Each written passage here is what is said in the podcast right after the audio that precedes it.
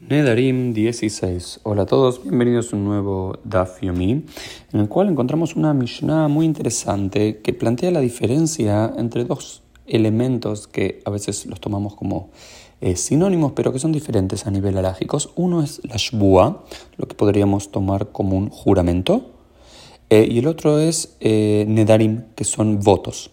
Y dice que hay ciertas consideraciones que hacer un juramento con el lashon, con el lenguaje de, eh, de shbuá, de lo ajalina, por ejemplo, juro no comer de cierta cosa, es diferente a aninoder, yo juro, aninoder lo ejal. Digamos, yo, yo hago un voto en el cual me prohíbo a mí comer. Hay ciertas veces que uno es más estricto que el otro. Y en cierto sentido, los juramentos son más estrictos que los votos. ¿En qué sentido es ese?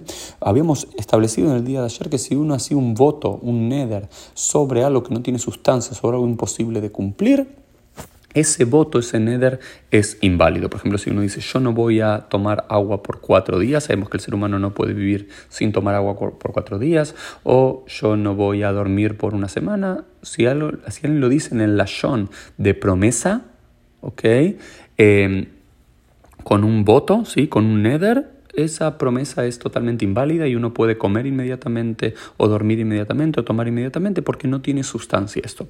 Ahora bien, si uno lo hizo con el lashon, con el lenguaje de la shbuá, con el juramento, ¿Sí? En, en, ese caso, el juramento es válido y si uno llega a transgredirlo sin la anulación, uno estaría transgrediendo aquel juramento, aquella shbuá que la persona hizo. Pero por otro lado, los nedarim, los votos, las promesas, son más estrictos que las shbuot, que los juramentos. ¿Cómo es un caso? En, relación a las mitzvot. ¿Por qué? Porque si uno hace un juramento, ¿sí? Eh, yo, por ejemplo, juro no ponerme tefilín, juro no tomar, eh, no tomar el lulab, o juro no sentarme en la azúcar, o juro no comer matzah. Si yo lo hago con el lashon, con el lenguaje de juramento, de shbuah, esos juramentos son inválidos de entrada porque ya por la misma Torah estamos obligados a hacerlo y uno no puede hacer un juramento en contra de algo que dice la Torah.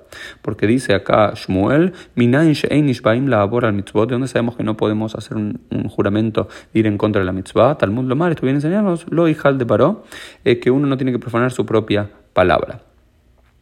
Ahora bien, con las promesas es diferente. Uno puede llegar a hacer una promesa, ¿ok? Un nether, yo, yo prometo no ponerme tefilino, yo prometo eh, comer eh, cerdo, esas promesas, aunque estamos transgrediendo una mitzvah, son válidas y si uno lo hace, está transgrediendo dos mitzvot, está transgrediendo la mitzvah bíblica de, por ejemplo, no ponerse tefilín o de comer cerdo, más la prohibición bíblica de no hacer una promesa en vano e incumplirla. Por lo cual uno tiene que buscar la anulación de las mismas. Esto fue un poquito el Dafyumi sobre la diferencia entre una shpua, un juramento, y un neder, un voto, una promesa. Nos vemos todos, Dios mediante, en el día de mañana.